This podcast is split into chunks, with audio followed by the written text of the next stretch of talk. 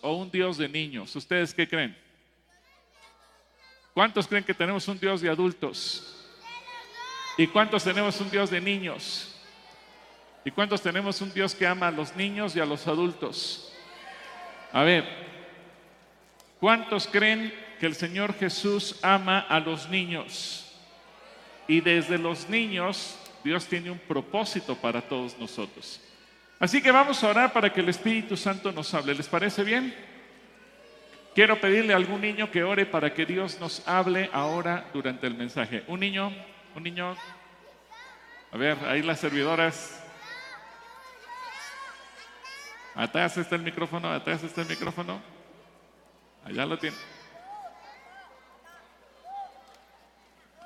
Dios, gracias por este día. Nos has dado algo de comer en esta mesa. Y quiero que nos des larga vida a todos los niños que están aquí presentes en este, igual en los que nos están viendo en YouTube. Amén. Muy bien. Otro niño, a ver, otro niño. ¿Dónde hay otro micrófono? Otro micrófono. Ayúdenme porque muchos niños quieren orar.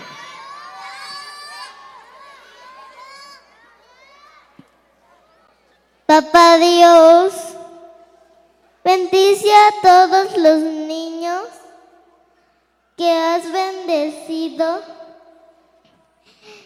Por favor, sana.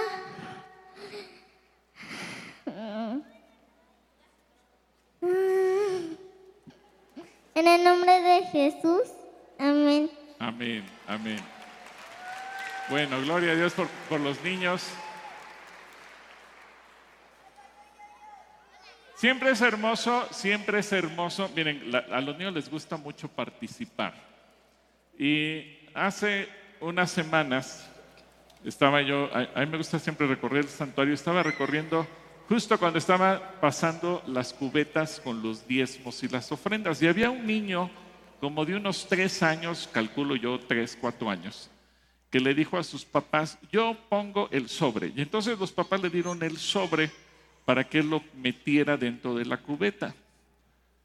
Lo curioso es que el niño pregunta, ¿y a qué horas viene Dios a recoger su pago? El niño pensaba que, que Dios tenía que venir a recoger ese dinero. Y en otra ocasión estaban compartiendo los niños en, su, eh, en un ejercicio. Igual, pues, eh, un niño de ocho años estaba tratando de explicar el pasaje en donde el Señor resucita a Lázaro. Y entonces el niño les dijo a sus amigos, y entonces Jesús gritó, Lázaro, ven fuera. Y Lázaro se levantó y andó. Y entonces otro niño le dice, anduvo tonto. Y dice, bueno, anduvo tonto un poco porque andaba, estaba muerto, pero ya después andó bien. Entonces, siempre es simpático estar con los niños, es bonito estar con los niños, aprende uno de los niños. Yo, yo quiero compartir con ustedes acerca de seis niños en la Biblia cuyas historias nos bendicen a nosotros. A ver, pregunta para todos los niños que están aquí. Yo no sé cuántos de ustedes lo van a saber. Servidores con los micrófonos atentos. Servidores con los micrófonos atentos, porque aquí viene una pregunta muy importante. ¿Recuerdan alguna niña que mencione la Biblia y que esa niña haya sido instrumento en las manos de Dios para salvar la vida de alguien? ¿La que Dios la ayudó a pararse de su cama?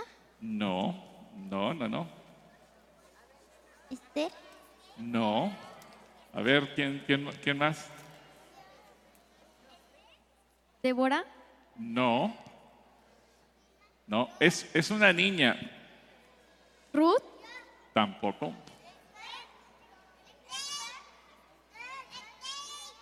La hermana de Moisés. La hermana de Moisés. ¿Quién, quién contestó? A ver, Acá de este lado. ¿dónde? Acá, acá. ¿Cómo te llamas? Josué. Josué, felicidades. Josué lleva un punto. Josué, a ver, Majo y equipo, anoten. Josué lleva un punto. Muy bien, felicidades. Ahora, mientras vino la presentación de los niños, los papás mencionaron a David, a Luca y a Abdiel Iván, que fueron tres niños que son producto de milagros. Es decir, no había posibilidades de que nacieran, ni siquiera que fueran concebidos. Y hay niños que son producto de milagros. A veces el milagro fue desde la concepción, a veces el milagro fue porque Dios los libró de un accidente, a veces el milagro es porque Dios los libró de algún peligro. Quiero que me digan, niños, a ver, atentos, el nombre de un niño que fue salvado de milagro. Un niño que fue salvado de milagro. ¿Quién? A ver, ¿quién, ¿quién gritó aquí? A ver, aquí, aquí, aquí. Él gritó. Samuel. Acá está. Samuel. Moisés. Felicidades. ¿Cómo te llamas? Ricardo, Richard. Anoten el nombre de Richard, también lleva un punto. Bueno, vamos al libro de Éxodo. Éxodo capítulo 2, versículos del 1 al 10. Éxodo 2 del 1 al 10. Lo voy a leer en la traducción en lenguaje actual y dice, un hombre y una mujer se casaron, los dos eran de la tribu de Leví. Tiempo después, ella quedó embarazada y tuvo un hijo. Al ver la madre que el niño era tan hermoso, lo escondió durante tres meses. Como no pudo seguir escondiéndolo, tomó una canasta de juncos y le tapó las rendijas con asfalto y pasta de resina y puso al niño adentro. Después fue y dejó la canasta entre los juncos que crecían a la orilla del río Nilo. Sin embargo, la hermana del niño, aquí aparece María, que Josué dijo de, de, la, de María, la hermana de Josué, de Moisés, la hermana del niño se quedó a cierta distancia para ver qué pasaba con él. Más tarde, la hija del rey de Egipto bajó a bañarse al río. Mientras caminaba por la orilla con sus sirvientas, vio la canasta en medio de los juncos y mandó a una de sus sirvientas que fueran a traerla. Cuando abrió la canasta y vio al niño llorando, le dio lástima. Sorprendida gritó, es un niño israelita. En ese momento la hermana del niño salió y le dijo a la princesa, ¿quiere su majestad que llame a una mujer israelita para que alimente y cuide al niño? Y ella contestó, anda, ve a llamarla. La hermana fue y llamó a su mamá. Cuando la madre llegó, la princesa le dijo, llévate a este niño a tu casa, aliméntalo y cuídalo por mí, y yo te lo pagaré. La madre se llevó al niño y lo cuidó. Cuando el niño creció, se lo llevó a la princesa. Entonces ella lo adoptó como su propio hijo y le puso por nombre Moisés, que quiere decir yo lo saqué del agua. Ahora, yo sé que hay muchos niños y niñas como María, la hermana de Moisés. Pensemos en un momento en cómo era María María era una niña, de, unos 6, 7 u 8 años cuando mucho, no era más grande. A ver, ¿dónde están los niños de 8 años? Aquí están los niños de 8 años. Fíjense, más o menos eran de esa edad. María, dile al que tienes a tu lado, María era de tu edad. María era de tu edad. Era chiquita. Ahora, piensen en un momento que los niños israelitas estaban amenazados de muerte. Siempre ha habido autoridades perversas que atacan a los niños. Así como lo, hoy nos comentaba hace rato Rodrigo, en la Ciudad de México se está llevando a cabo un festival drag para pervertir a los niños y enseñarles que eso es normal. Bueno, toda la vida ha habido autoridades perversas. Lo que pretendía ser faraón y era legal era matar a los niños. Por eso la mamá de Moisés lo tuvo que esconder. ¿Cuánto tiempo lo escondió? Tres meses. Ahora, cuando ella lo pone en la canasta, lo que hoy conocemos como un Moisés, ella se arriesgó porque sabía que cualquier israelita podían tomar al niño y matarlo, era legal. Pero todo lo puso en manos de su hija, María, o Miriam. Hay otras traducciones de la Biblia que dice que se llamaba Miriam. Y Miriam, una niña de ocho años, tenía bajo su responsabilidad cuidar la vida de su hermano. Yo creo que lo que nunca pasó por la mente de la mamá de Moisés, que se llamaba Jocabed, ¿cómo se llamaba la mamá de Moisés? Jocabed, nunca pasó por su mente, fíjense, quien dio la orden de matar a los niños es el faraón. Y nunca pasó por la mente de Jocabed que su hijo iba a ir a dar a la casa del faraón. Pero Dios, Dios siempre hace cosas sorprendentes que nosotros no nos imaginamos, no tenemos idea de cómo lo va a hacer.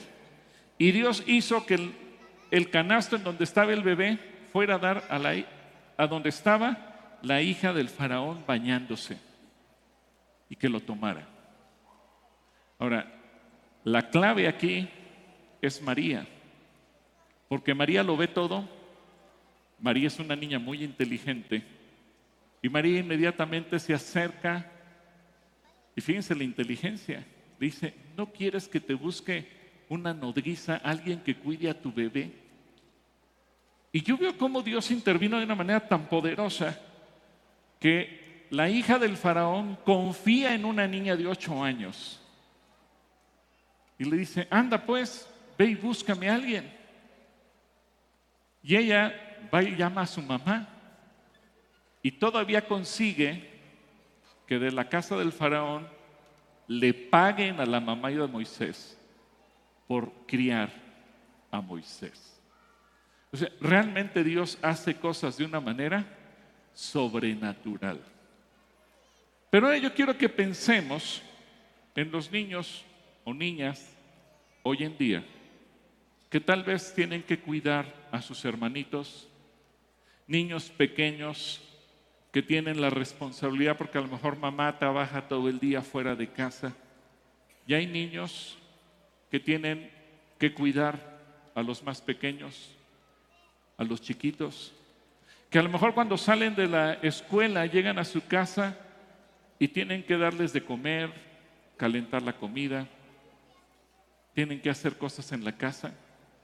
Y a lo mejor pensamos, pero está la abuela, pero a lo mejor la abuela es una mujer que ya está enferma, que es grande, y la niña o el niño tienen que hacer un montón de cosas como si fueran los papás. A lo mejor el papá se fue de la casa, a lo mejor el papá no está más con ellos, y, esa responsabilidad recae sobre los niños. Ahora, yo quisiera ver si entre todos los niños que hay aquí habrá alguno que tenga la responsabilidad de estar cuidando a sus hermanos, que a lo mejor no está tu papá o tu mamá, ¿hay niños entre nosotros que tengan que cuidar a sus hermanos? Si hay niños así, pónganse de pie. Si hay, alguien dice, yo, yo tengo la responsabilidad de cuidar a mis hermanitos. ¿Sí hay? ¿Sí hay? ¿Sí hay? Sí hay. Sí hay. Yo les voy a pedir a toda la iglesia que oremos por estos niños. ¿Qué les parece? ¿Por qué no extienden sus manos hacia donde están esos pequeños y oramos por ellos? Señor, queremos bendecir a todos estos niños, porque ellos tienen una carga sobre sus hombros, una carga que no deberían de llevar, pero una carga que finalmente ellos han asumido, a lo mejor sus papás, sus mamás se los han encargado, porque las circunstancias en la casa son difíciles, Tal vez porque papá no está, tal vez porque mamá no está. Y tal vez porque están ellos solos y tienen que cuidar a, los hermanos, incluso a lo mejor hasta a los padres porque están enfermos, a los abuelos. Yo no sé. Pero yo pido bendición para cada uno de estos pequeños. Dios, ministralos, ministralos. Y seas tú obrando en la vida de todos estos pequeños. En el nombre de Cristo Jesús. Amén. Tomen su lugar, pequeñitos, por favor. Ahora, pensemos en Moisés, porque en este mismo pasaje el, el centro de la historia es Moisés. porque Moisés estaba siendo perseguido de alguna manera. Faraón quería matar a los niños como Moisés por el simple hecho de ser un bebé, de ser un varón, de ser israelita. Y se fueron sucediendo todos esos milagros. El milagro, primero, de que nadie descubriera que Jocabed estaba embarazada cuando lo estuvo de él. El milagro de que cuando nació las parteras lo dejaran vivir. El milagro de que pudiera estar tres meses en la casa sin que nadie más pudiera delatar a su mamá para que viniera el gobierno a matarlo. El milagro de que cuando su mamá lo puso en esa canasta en el río Nilo, fuera a dar a, a manos de la hija del faraón, la princesa. El milagro que la princesa cuando lo viera lo viera con gracia y dijera, este niño lo quiero hacer mi hijo. El milagro que esa princesa le pagara a la mamá de Moisés para que lo educara y lo criara y lo amamantara. Y el milagro que cuando creció Moisés, Jocabet se lo llevó a la princesa y pudiera ser adoptado como nieto del faraón, como hijo de la princesa y para que creciera como un príncipe en Egipto. Una serie de milagros que se fueron dando en la vida de un niño. Pero quiero que pensemos en algo. ¿Por qué Dios hizo tantos milagros en la vida de ese niño? Porque Dios tenía un propósito para la vida de Moisés. Un propósito que iba a tardar muchos años en cumplirse. De hecho, dice la Biblia que cuando Moisés fue llamado por Dios para sacar al pueblo de de Israel, de Egipto, él ya tenía muchos años. A ver, niños, ¿alguien de ustedes sabe cuántos años tenía Moisés cuando llamó, cuando Dios lo llamó? ¿Quién sabe? ¿Cuántos, cuántos años tenía Moisés?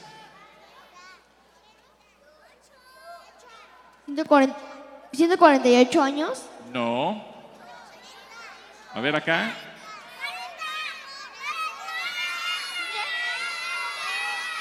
Acá, acá, acá, mira. No, no. Ocho. No tenía ocho. Veintitrés. Tampoco. Veintiocho. No. Cinco. Cuarenta. Cuarenta. ¿120? No. Ochenta. 80. Ahí ya dio la re- respuesta correcta. 80 años. ¿Cómo te llamas? Ponle el micro para que me digas su nombre. María José. María José. Mira, Majo, es tu tocallita. Anota el nombre de María José. 80 años tenía Moisés. Que nunca se les olvide, pequeños. ¿Cuántos años tenía? 80. ¿Ya no se les va a olvidar? 80. Fíjense bien, para que se cumpliera el propósito de Dios en la vida de Moisés pasaron 80 años, pero Dios lo guardó desde que era niño. Cuando vemos que un niño es producto de milagros, es porque Dios tiene un propósito para la vida de ese niño. Tal vez no lo vamos a ver cuando cumpla 5 años, 10, 15, 20. Tal vez pasen muchos años, pero el propósito se va a cumplir el propósito se va a cumplir. A ver, ¿cuántos niños de los que están aquí son producto de algún milagro? ¿Cuántos son producto de algún milagro?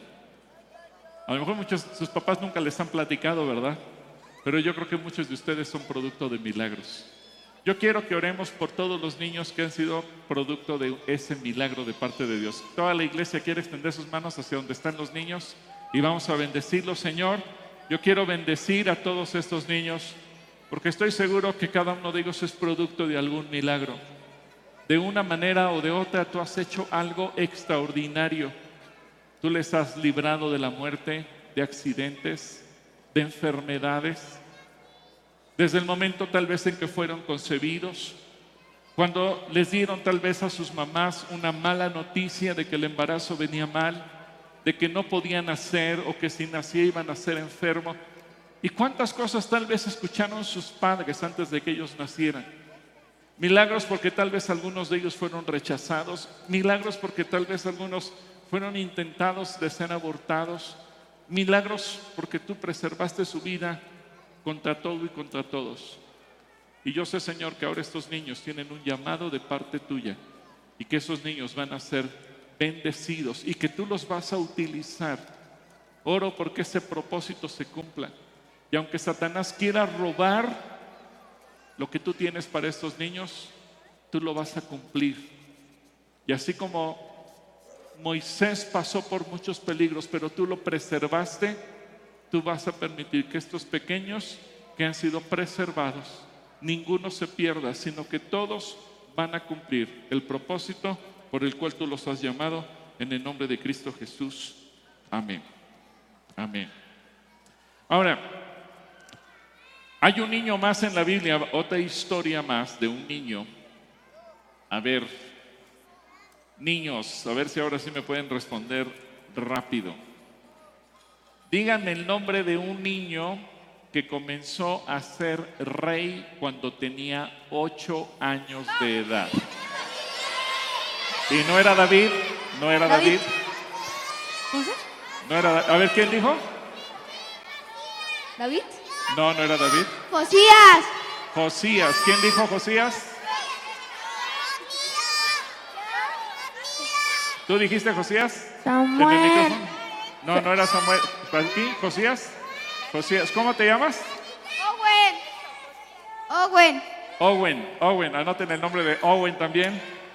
Josías. ¿Se imaginan alguno de estos niños siendo presidente de la República? Yo creo que sería mejor presidente que los que tenemos, ¿verdad? Porque a veces, caray. Josías empezó a reinar a los ocho años de edad y llegó a ser uno de los mejores reyes en la historia de Israel. Por ejemplo, al propio rey David, y miren que David es un personaje en extremo grande, el autor de la mayor parte de los salmos, pero a David se le olvidó celebrar la Pascua. Y Josías restauró la Pascua en Israel. De ese tamaño es el reinado de Josías. Cuando dicen que se descubre el libro de la ley, Josías se puso a llorar porque nunca se había cumplido la palabra de Dios. Y él quería volver a cumplir la palabra de Dios. Tuvo un corazón dócil, un corazón extraordinario, un corazón con una visión de parte de Dios. Y todos podríamos pensar, un niño y a los ocho años de edad, un niño está para ser guiado, un niño está para que lo cuiden, un niño está para que lo eduquen, un niño está para tener protección sobre él. Nunca pasa por nuestra mente que un niño sea rey de un país. Como que eso, eso está fuera de toda nuestra posibilidad, de nuestra imaginación. Pero Dios dio con tanta gracia a Josías siendo de ocho años de edad que lo respaldó para llegar a ser un excelente rey. Ahora, papá, mamá, yo sé que tal vez muchas veces adviertes que tus hijos tienen dotes o cualidades de liderazgo. Y a lo mejor muchas veces no le enseñamos a nuestros hijos a pensar con esa mentalidad, porque a lo mejor así no fuimos educados nosotros y, y pensamos que nuestros hijos pues no, nunca van a llegar a ocupar un lugar de, de preeminencia, sino que tenemos que pensar en ellos como lo que Dios quiere que un día sean. Entonces, yo quiero animarte, papá y mamá, para que tú eduques a tus hijos con esa mentalidad. Por eso dice la Biblia que los hijos son como flecha en mano de un arquero. Porque una flecha la lanzas con un objetivo, la lanzas para que dé en el blanco, la lanzas para que pueda llegar a donde tú quieras. Y a un hijo tenemos que proyectarlo en la vida de esa manera. Tenemos que proyectarlo para que tenga éxito, para que triunfe, para que sea cabeza y no cola para que sea líder, para que gobierne, para que aquello que dice la Escritura que Dios nos ha colocado en lugares celestiales sea una realidad también en ellos.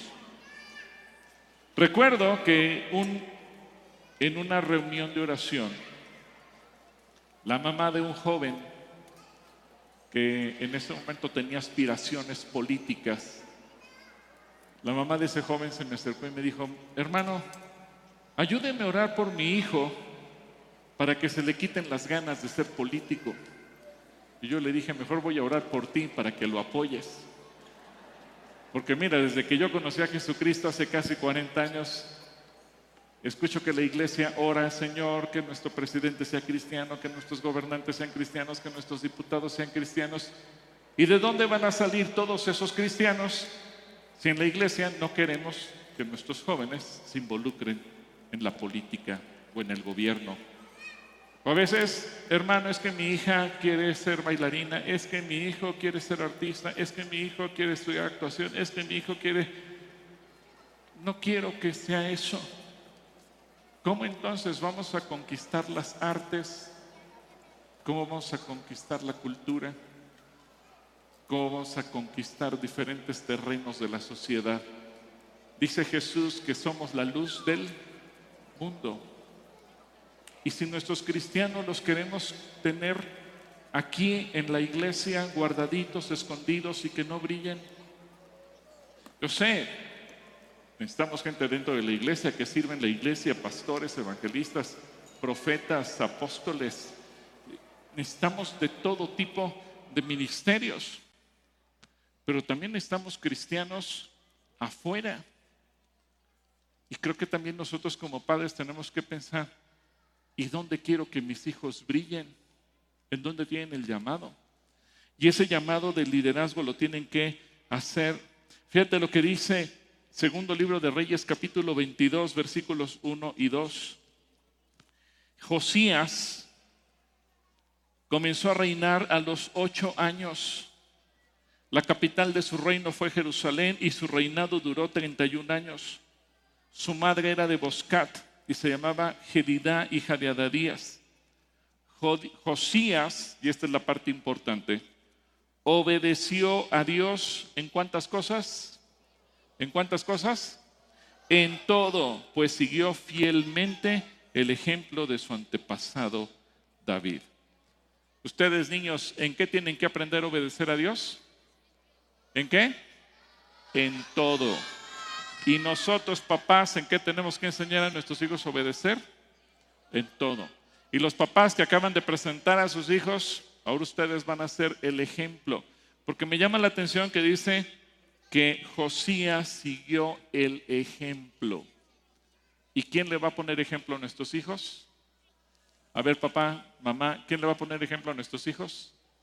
Nosotros. A ver, dile al que tienes a tu lado, tú eres el ejemplo. Tú eres el ejemplo. Muy bien. Entonces, yo sé que de todos estos niños, ¿cuántos niños de aquí van a ser líderes en alguna parte de su vida? Van a, ser quienes manden, van a ser un día directores, jefes.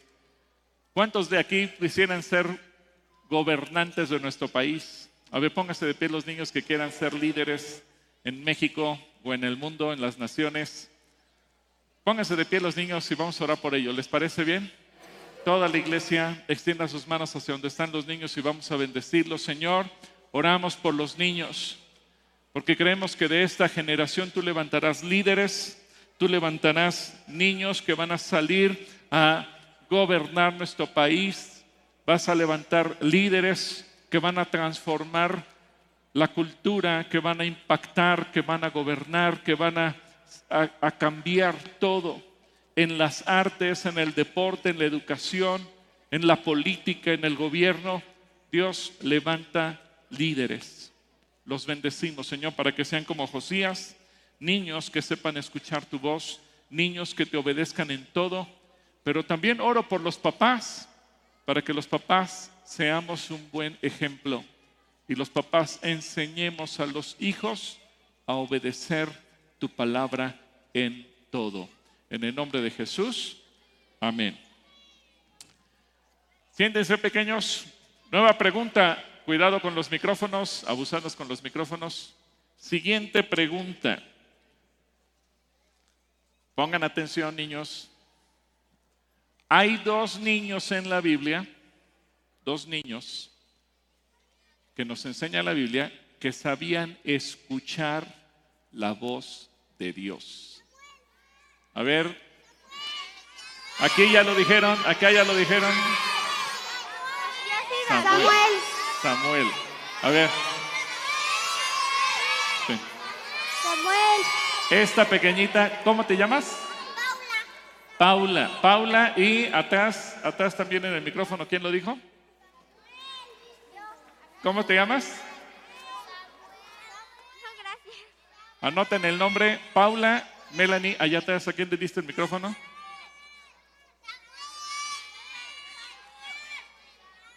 Jimena. Jimena. Paula y Jimena, anótenla, ya llevan sus puntos. A ver, ya todos me dijeron Samuel, está bien, pero me falta otro niño que también sabía escuchar la voz de Dios. No era David, no era José. A ver, a ver, a ver, a ver. Espérenme, les voy a dar una pista. Les voy a dar una pista. Hay un libro que lleva el nombre de ese niño. David. No. No era Daniel. Lucas. Jesús. Tampoco. Otra pista. Salomón. No. Les voy a dar su pista. Su nombre empieza con J, pero no es ni Jesús, no es Josué, Josué. no Juan. es Josué. Juan. José. Juan. No.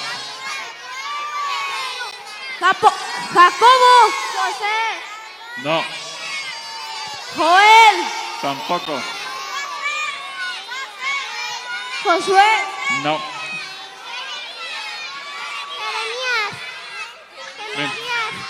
Ah, Gemerías. ¿Quién? No. Gemarías no. Jeremías. A ver. Jeremías. Jeremías. Jeremías. ¿Quién dijo Jeremías? Jeremías. Ahí está. ¿Cómo te llamas? Alia. Aria. Ah. Muy bien. Alia. Perfecto. Felicidades, Jeremías. Entonces, regresan a sus lugares pequeñitas. Dos niños, a ver, recuerden estos nombres. Jeremías y Samuel. Vamos a Jeremías capítulo 1, versículo 4 al 7. Jeremías 1 del 4 al 7. Fíjense lo que dice.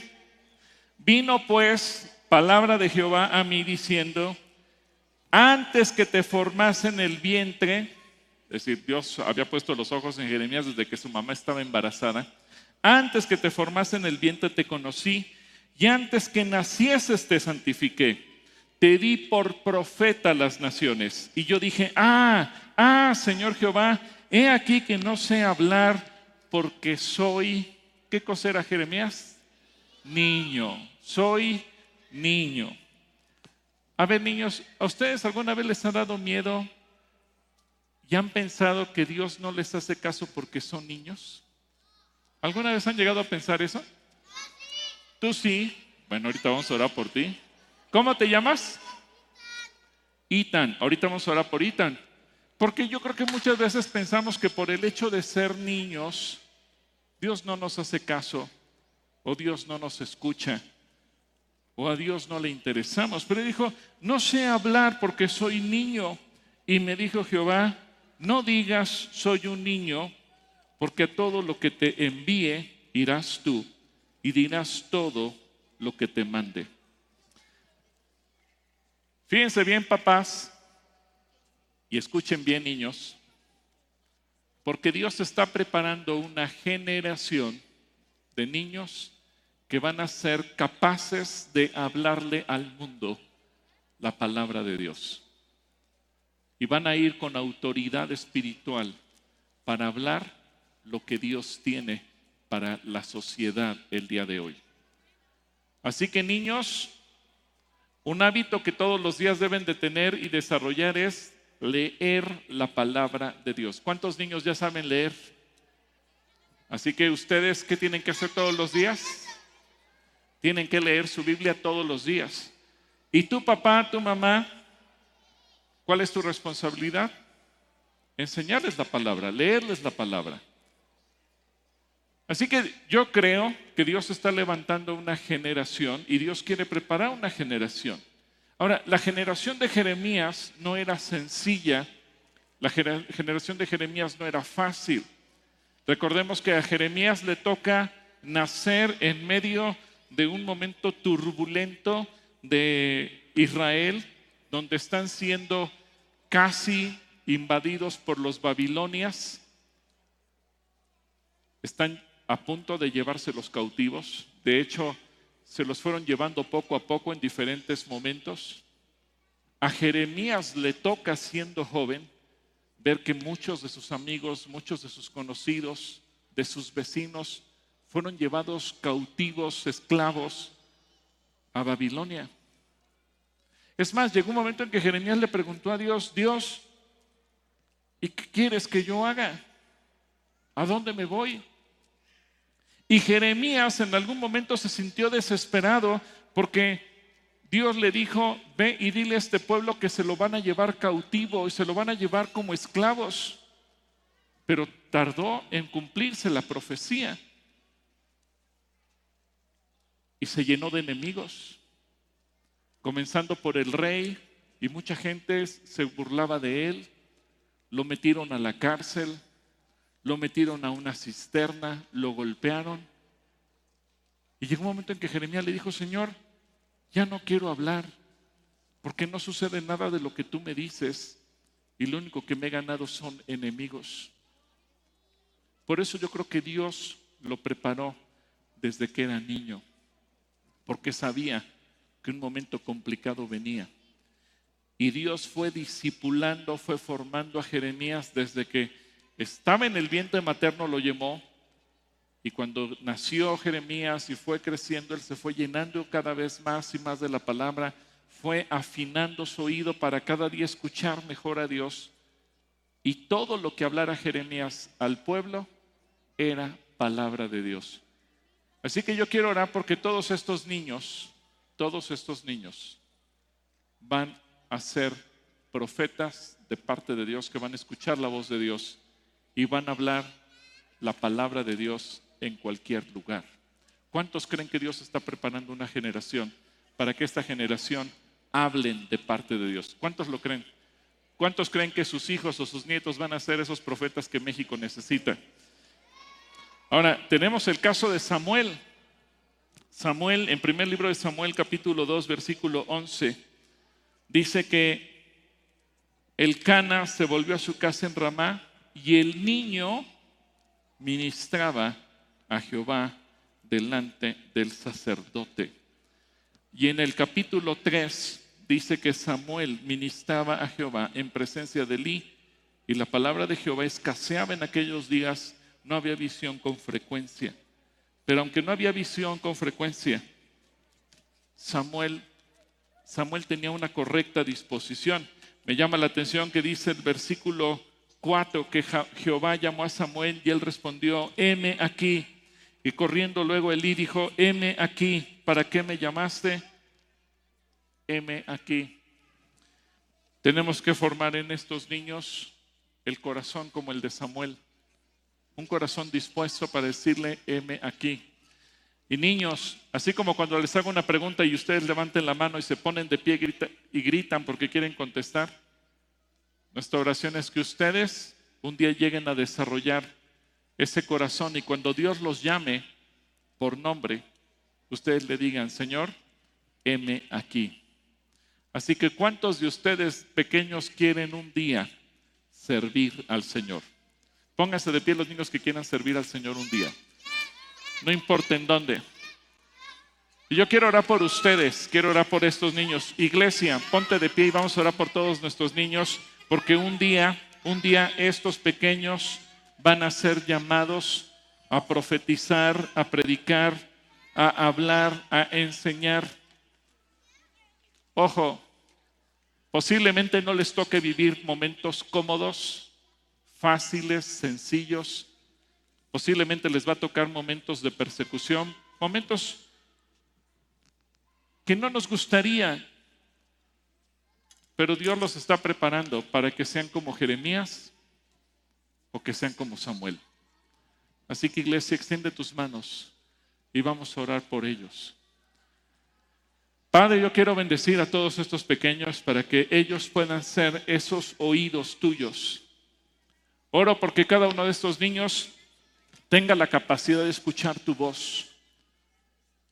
Pero así como escuchen tu voz, tengan la capacidad de hablar tu palabra. Que a través de ellos hables tu palabra. Que estos pequeños sean formados como Jeremías para hablar a tiempo y fuera de tiempo, para hablar a propios y extraños, para hablar en momentos fáciles o momentos difíciles, para que estos pequeños puedan ser luz a donde quiera que vayan. Oro para que estos niños sean profetas del Altísimo, sean voces autorizadas de parte tuya para hablar con el poder de tu Espíritu Santo. Oro para que haya en ellos la disposición que hubo en Samuel de decir, heme aquí, y que donde quiera que tú los envíes, ellos vayan, y donde quiera que tú los pongas, ellos hablen, y donde quiera que tú permitas que ellos se desarrollen, ellos puedan brillar y hablar de parte tuya, en todos los ámbitos, como estudiantes, o el día que lleguen a ser profesionistas, o comerciantes o gobernantes. Señor, que en cualquier lugar donde ellos vayan, la luz de Cristo vaya con ellos y hablen de parte tuya en el nombre de Jesús. Amén. Tomen su lugar, por favor.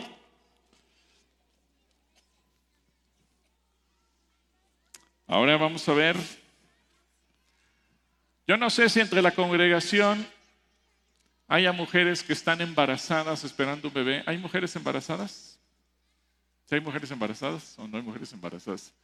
Como no sé cuánta gente haya, y a ver si hay mujeres embarazadas, que al final les voy a pedir que se pongan de pie para que podamos orar por ellas. Pero, a ver, niños, niños, díganme el nombre de un niño que fue lleno del Espíritu Santo desde antes de nacer. Desde antes de nacer. José. Juan el Bautista. Juan el Bautista. Perfecto. ¿Tu nombre? ¿Tu nombre? Suri. Anoten el nombre de Suri. Perfecto. Juan el Bautista. Juan el Bautista. Dice Lucas capítulo 1, versículo 13 al 15, tu esposa Elizabeth te dará un hijo y lo llamarás Juan. Tendrás gran gozo y alegría y muchos se alegrarán de su nacimiento porque él será grande a los ojos del Señor. No deberá vivir vino ni ninguna bebida alcohólica y será lleno del Espíritu Santo aún antes de nacer. Y en el versículo 41 dice, al escuchar el saludo de María, el bebé de Elizabeth saltó en su vientre y Elizabeth se llenó del Espíritu Santo. Y aquí quiero dirigirme porque muchas veces desde que el bebé está en el vientre, Dios empieza a obrar en él. Mamá que me escuchas, tú que estás embarazada, ora por tu bebé y ponle manos lee la escritura, pero sobre todo ora para que el Espíritu Santo sea en el vientre materno y que el Espíritu Santo llene a tu bebé. ¿Cuántos creen que los bebés pueden ser llenos del Espíritu Santo? Cántales alabanza, ponles alabanza, léeles la palabra, porque el Espíritu Santo está obrando con ellos. Ya Jeremías, veíamos que Dios lo llamó y puso los ojos en Jeremías desde antes de que naciera.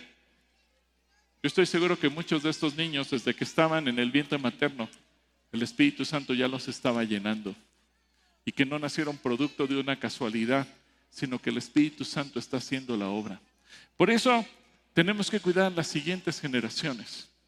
Así que, mamá que estás embarazada, si hay alguna mujer embarazada, póngase de pie, por favor, para que podamos orar por ella.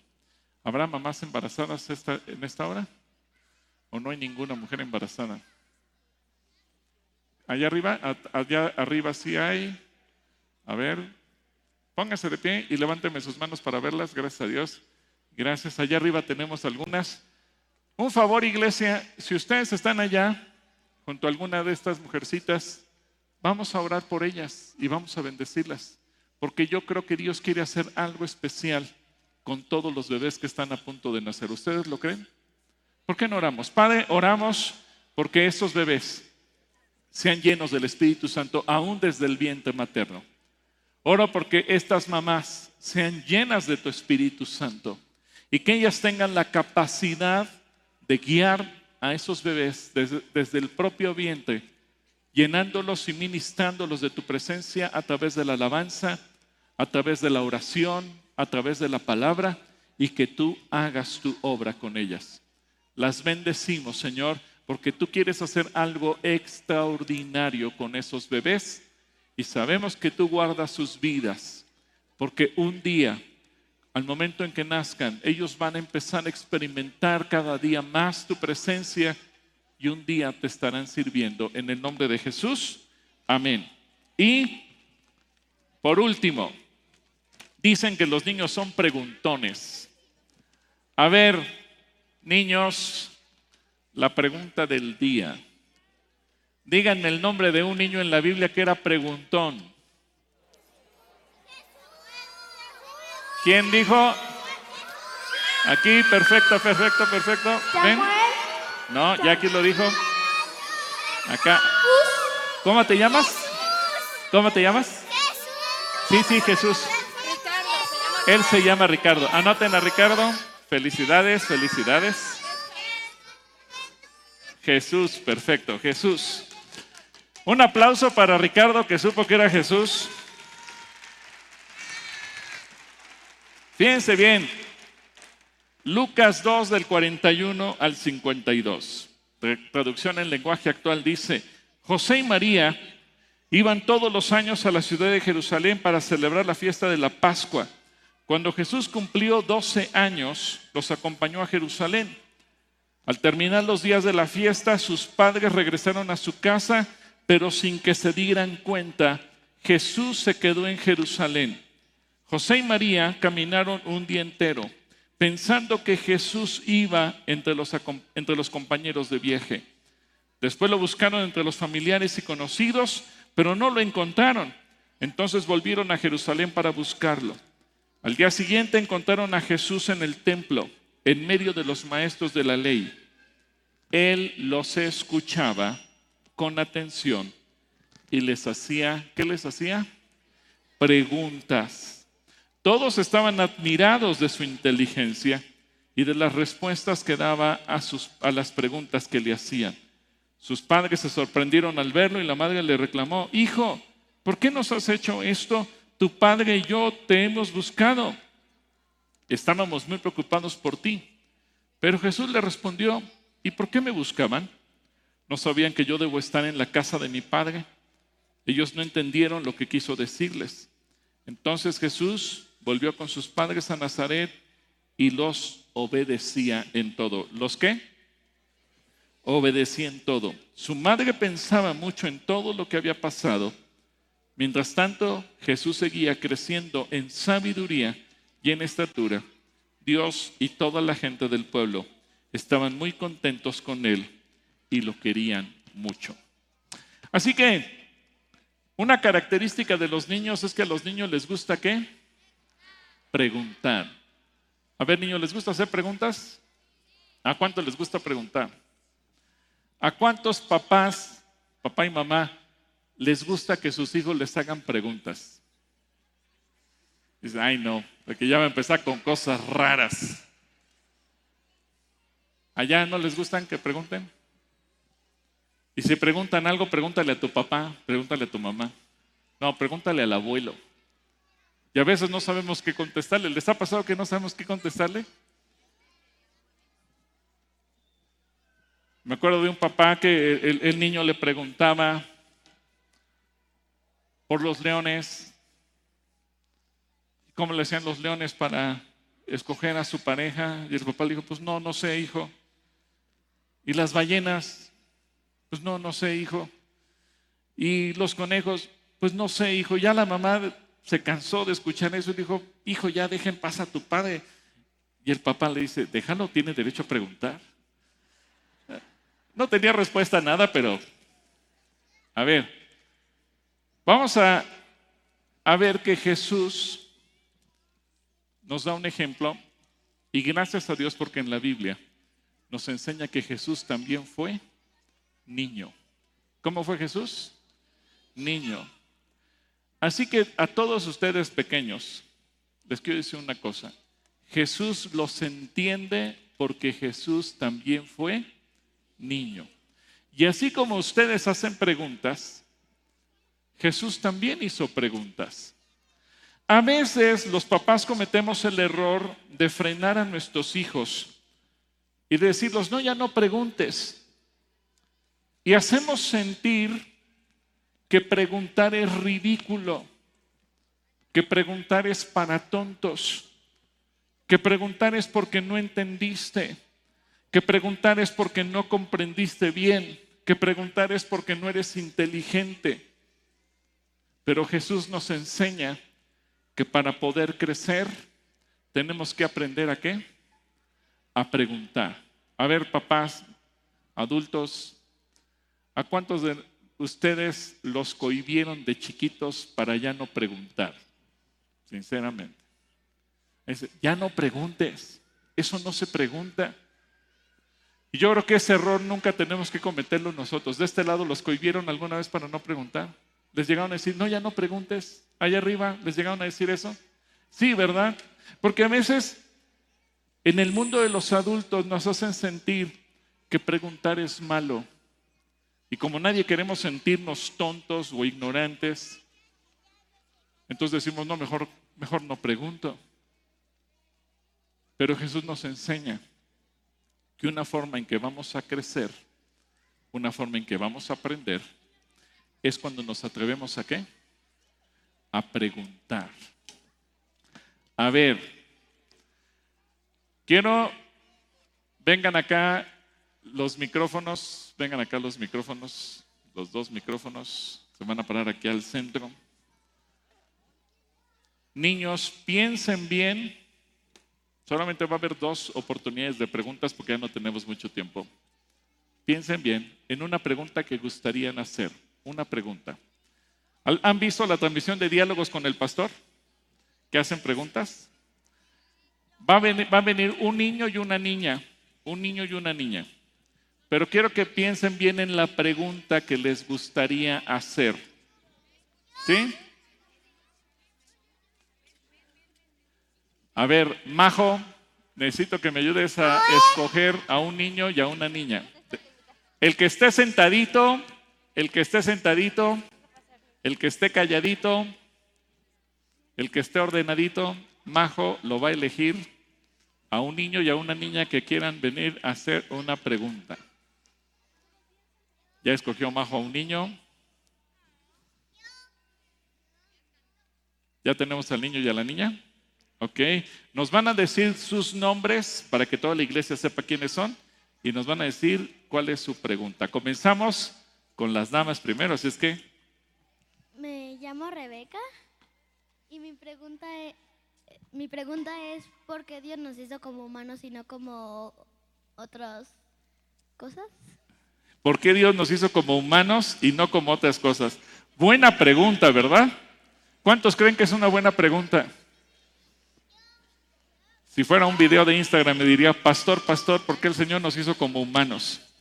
Bueno, Mira, Rebeca, y para todos los niños que tienen esta duda, Génesis, ahí está la respuesta, rápidamente la voy a dar para que vean que no la invento yo. Dice Génesis capítulo 1 en el versículo 26 que Dios planeó crear al ser humano y dijo, hagamos al hombre a nuestra imagen y conforme a nuestra semejanza. Y señoré en los peces del mar, en las aves de los cielos, etc. Dios quería tener algo de su, o una criatura de Él que fuera igual que Él, con la capacidad de decidir, de comunicarse, de gobernar y que cuidara del planeta Tierra y del universo entero. Y aunque Dios hizo los animales y las plantas y todo lo demás, nos dio a los seres humanos el privilegio de ser como Él. Así que tú, Rebeca, tú estás hecha a la imagen y semejanza de Dios. ¿Le das gracias a Dios por ello? Un aplauso a Rebeca por su pregunta. Gracias, Rebeca. Ahora vamos contigo. Tu nombre es Caleb. Caleb. Muy bien, Caleb. ¿Cuál es tu pregunta? Mi pregunta es, si antes que Dios creara la tierra todo era vacío, en la Biblia nos dice que estaba Adán y Eva cuando Dios creó la tierra y no había dinosaurios. Mi pregunta es, ¿cuándo existieron? Ah, bueno, la Biblia, es buena pregunta de Caleb. Un aplauso para Caleb por esa pregunta.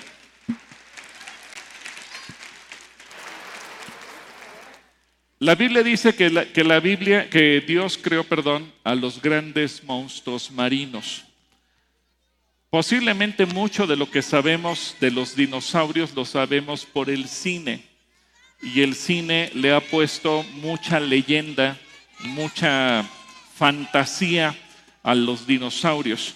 Pero el libro de Job, el libro de Job, menciona esos grandes monstruos e incluso los describe cómo era su cola, cómo era su cuerpo. Pero hay una cuestión, Caleb. Cuando se tradujo la Biblia, no existía la palabra dinosaurio. La palabra dinosaurio fue inventada por los científicos hace menos de 200 años. Y la Biblia se escribió hace muchos años hace más de 3.000 años. Entonces, eh, los traductores, cuando tú y yo leemos la traducción Reina Valera, no, no encontraron una palabra para traducir los monstruos que existían. Por eso nunca utilizaron a la palabra dinosaurio. ¿Sí? ¿Te queda claro? Así que Dios los creó, sí, en el libro de Job aparecen sí, y se cree que muchos de ellos se fueron extinguiendo y se, sobre todo después del diluvio, ya no encontraron la manera de seguir eh, multiplicándose y se murieron. Como muchos animales, hoy en día, a lo mejor tú, bueno, eres muy chiquito, pero has escuchado, por ejemplo, hay un, un animal marino que se llama la vaca marina. ¿Has visto la vaca marina? Son gigantescos, está a punto de desaparecer. Está a punto de desaparecer. Un día la gente va a preguntar, ¿a poco sí llegó a existir eso? Sí, nosotros los vimos, aunque sean gigantes. Bueno, si pudiéramos retroceder en la historia, hubo tiempos en que el hombre convivió con los dinosaurios, pero el cine le ha puesto mucha fantasía y nos ha permitido ver como que era imposible que el ser humano conviviera con los dinosaurios. Así que aunque el cine platica bonitas historias, no hay que creer todo lo que dice el cine. La Biblia sí nos cuenta toda la verdad. ¿Sí? Que Dios te bendiga, Caleb. Un aplauso para Caleb. Bueno, ahora vienen algunas actividades para los niños. Aquí, Majo, Majo, ¿quieres venir acá? ¿Y quién va a ayudar a Majo con todas las actividades que vamos a tener? Va a venir Majo, no sé si va a venir Mildred o quién más va a venir con aquí en el micrófono. Vamos a orar por todos los niños, ¿qué les parece? Vamos a orar por todos los niños para que así como ellos puedan crecer en estatura, en gracia delante de Dios y delante de los hombres, como hemos leído. Padre, yo bendigo a los niños. Ruego que tu Espíritu Santo los haga crecer. Ruego que tu Espíritu Santo les dé sabiduría, que tu Espíritu Santo les dé entendimiento. Y oro porque nosotros como adultos, seamos padres, seamos abuelos, seamos tíos, que cuidemos a esta generación. Que los niños los cuidamos de la destrucción que viene. Y esta generación en particular, estos niños que están aquí hoy, sean guardados, sean blindados y que ellos sean tus instrumentos para transformar a este país y a esta sociedad. En el nombre de Jesús, amén.